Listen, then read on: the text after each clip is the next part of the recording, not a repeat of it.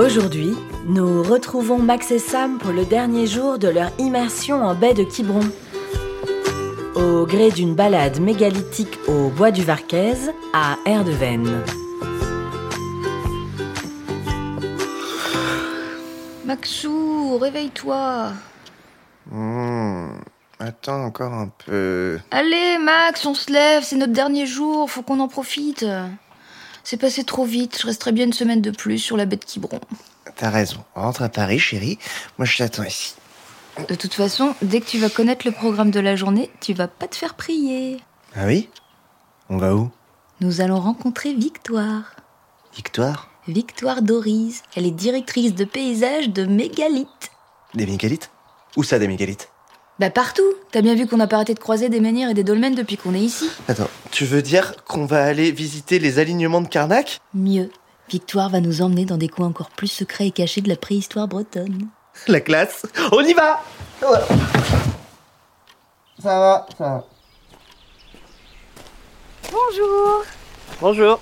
Bonjour. Enchantée. Sam. Max, Victoire. Enchantée. Victoire, c'est vous la spécialiste des mégalithes? C'est moi la spécialiste du bien UNESCO dont font partie les mégalithes, oui. Yes, c'est bon. Max est très très content. Tu peux nous resituer du coup un petit peu euh, On est dans le sud de la Bretagne, au niveau du Morbihan, dans un territoire qui, va, qui englobe le golfe du Morbihan, donc Van Auray, et qui va jusqu'aux îles de Watt et Edic. Tout cet ensemble-là, ça fait une trentaine de communes. C'est un ensemble spécifique pour sa géographie. Le climat est très doux et on s'imagine que déjà à la période avant le néolithique, qui s'appelle la période mésolithique, c'était très agréable d'y vivre et c'était euh, suffisamment riche de faune et flore pour permettre la pérennisation de ces sociétés, enfin de ces êtres humains à l'époque qui se sont fédérés en société au fil et à mesure des siècles et des millénaires. Et c'est ce territoire qui est centré autour de ces deux littoraux, Bête Quiberon, Golfe du Morbihan, qu'on prend en compte pour, euh, pour catégoriser le phénomène mégalithique spécifique dans lequel on est aujourd'hui, là, à Erdeven, et particulièrement dans le bois du Varquez. C'est où? Et ben on y va. On vous suit parti. Alors allons-y. On prend le petit chemin. Et le premier qu'on va voir, c'est un dolmen. Le dolmen de Manécro, de son petit nom. Comment vous choisissez les noms des dolmens C'est souvent lié à la topographie, c'est des noms anciens. Et certains monuments ont plusieurs noms. Ça va jusqu'à une vingtaine de noms. On a un site euh, qui a une vingtaine de noms différents et c'est souvent assez compliqué pour trouver l'appellation qui ferait consensus parce que il y a des noms qui appartiennent à l'histoire locale, il y en a d'autres qui appartiennent aux noms IGN euh, usuels, il y en a d'autres qui appartiennent à l'histoire, il y en a qui appartiennent au folklore. Donc dans une même commune, on peut appeler un monument de plusieurs noms différents et tout le monde voit très bien à quel monument ça se réfère. C'est assez, assez drôle. Et c'est quoi la différence entre un dolmen et un menhir? Un dolmen et un menhir, le point commun, c'est l'étymologie bretonne. Et c'est tout. Après, il y a la période historique évidemment, ça date tous les deux du néolithique. Le dolmen, c'est celui qu'on a sous les yeux. Ça veut dire table. Euh, c'est des pierres qui sont dressées sur lesquelles viennent se coucher des tables de couverture en haut. Donc c'est un monument qui est euh, fermé, puisque c'était des tombeaux à la base les dolmens. Et le dolmen, c'est le squelette d'un monument plus volumineux, plus ostentatoire, qui était entièrement recouvert de pierres, de terre, qui s'appellent des tumulus. Ah. Donc les dolmens qu'on voit aujourd'hui, c'est des, restes des. C'est vraiment des vestiges, c'est vraiment des ruines archéologiques, des restes de tumulus, des restes de monuments funéraires. D'accord, donc mégalithe, ça veut dire euh, littéralement Grosse pierre. grosse pierre. D'accord. Mégalithes. Donc c'est vraiment euh, des monuments qui se sont érodés au fur et à mesure des siècles et des millénaires et qui nous restent dans un état de- d'extrême fragilité finalement. Contrairement à ce que l'apparence peut donner voir, on a l'impression que c'est des gros monuments bien costauds en terre, euh, en pierre, qui ont, bah, qui ont traversé les millénaires et en fait pas du tout, c'est des monuments qui sont extrêmement fragiles. Est-ce qu'on sait s'ils se recueillaient comme nous sur des pierres tombales ou? On n'en sait rien du tout parce qu'au néolithique, on n'a pas l'écriture encore. Et on n'a que des traditions orales qui ne nous sont pas du tout parvenues, puisqu'on parle d'une période d'il y a 6000 ans quand même. Et on n'a aucun euh, signe iconographique, aucun, aucune peinture nous décrivant précisément ce qu'il faisait. Donc on ne sait pas. En fait, et c'est assez frustrant pour les archéologues. On a des bribes d'idées, mais qui sont liées aussi à notre vision aujourd'hui du 21e siècle. Euh, très certainement qu'ils avaient une spiritualité, voilà, comme tous les, les, les, êtres humains et particulièrement Homo sapiens, mais euh, on ne connaît pas l'origine, on n'en connaît pas le détail, on ne connaît pas le modus operandi, on ne sait pas du tout comment ils faisaient et à qui, pourquoi. Euh. On continue encore un peu sur le petit chemin, sans s'éloigner, puisqu'encore une fois, on est en zone euh, sensible en termes de biodiversité. C'est ce qui fait d'ailleurs en grande partie le charme de cette balade. On est dans un patrimoine naturel qui est extrêmement préservé. Ça, c'est un menhir? Non, ça c'est un caillou, un vulgus euh, caillou. Un vulgus caillou. Un vulgus caillou.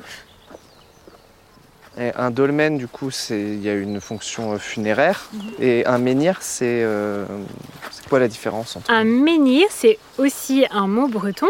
C'est une pierre dressée. Et le menhir, il peut être euh, tout seul. Il peut être donc un, menhir euh, qui peut avoir des dimensions parfois extrêmement grandes d'ailleurs, notamment le grand menhir brisé de Loch Mariaker. Euh, et il peut être en cercle aussi. Et dans ce cas-là, en Bretagne, on appelle ça un cromlech. Comme Stonehenge comme Stonehenge, tout à fait, bien que Stonehenge soit beaucoup plus jeune que les nôtres. On ne sait pas à quoi ça sert les alignements. Et en même temps, moi je trouve que ce mystère, ça participe à l'atmosphère générale, au charme. En tout cas, ce qui est sûr, c'est que ça avait une symbolique extrêmement forte, parce qu'ils ne se seraient pas enquiquinés à ériger des milliers de pierres s'il n'y avait pas un intérêt majeur et fondamental pour eux. Tu dis que c'est très grand, du coup, c'est quand même, enfin, pour l'époque, c'est un travail monumental. Ah, pour l'époque, c'est un travail pharaonique euh, au sens anachronique du terme.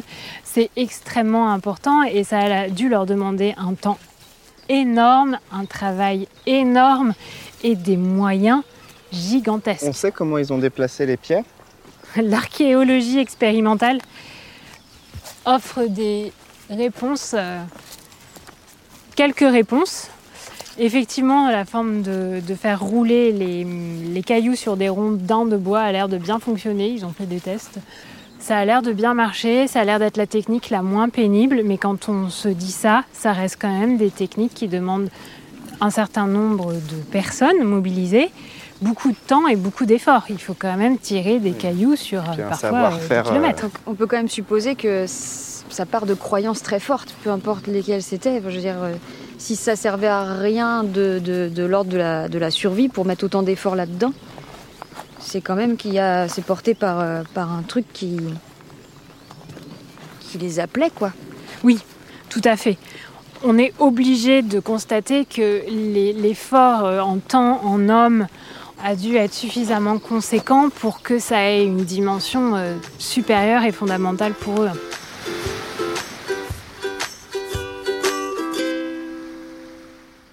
Merci beaucoup pour cette visite guidée. C'était passionnant. Victoire, c'était génial. Merci.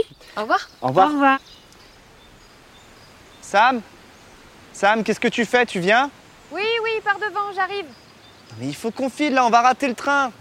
Sam Sam Mais Sam, mais qu'est-ce que tu fais avec ce menhir? T'es folle ou quoi? T'as entendu ce que nous a dit Victoire? Chut, je sais. Mais je suis sûre que ces pierres debout ont un pouvoir énergétique insoupçonné. Sam, lâche ce menhir, il est en passe d'être classé patrimoine mondial de l'UNESCO. Oh, arrête, je lui fais juste un câlin. C'est comme de la sylvothérapie. Martin, dis quelque chose enfin. Enfin, tu sais, euh, moi, la sylvothérapie. Oh, bah merci du coup de main. Bon, allez, Sam, ça suffit, on rentre. Et puis, et puis lâche ce menhir. Tu sais quoi, Max? Je vais rester ici finalement. On est trop bien en baie de Quiberon. Je vais me faire embaucher chez le rivage au potager. J'irai faire du shopping avec Sandrine à Auray. Oh, ce serait super. Et moi, je ferai euh, le pèlerinage de tous les mégalithes du pays. Ah ouais Et tu passeras l'hiver euh, à Watt avec Pierre aussi? Euh, oui. Oui, bah oui. Et, toi, Sam, euh, tu irais descendre au parc à huîtres, qu'il pleuve ou qu'il vente? Bah, oui, oui. Et euh, t'apprendras aussi à jouer la cornemuse? Non, ça j'y arriverai jamais. T'as raison, on rentre. Ouais, et puis on a dit qu'on revenait pour mon anniversaire en septembre. Oui, c'est vrai. Bon, allez, on file. Salut Martin Kenavo, Martin, on se revoit en septembre. Qu'est-ce qui s'est passé avec ce menhir? Bah, et moi, je rentre comment? Ils sont marrants ces citadins, je te jure. Bon.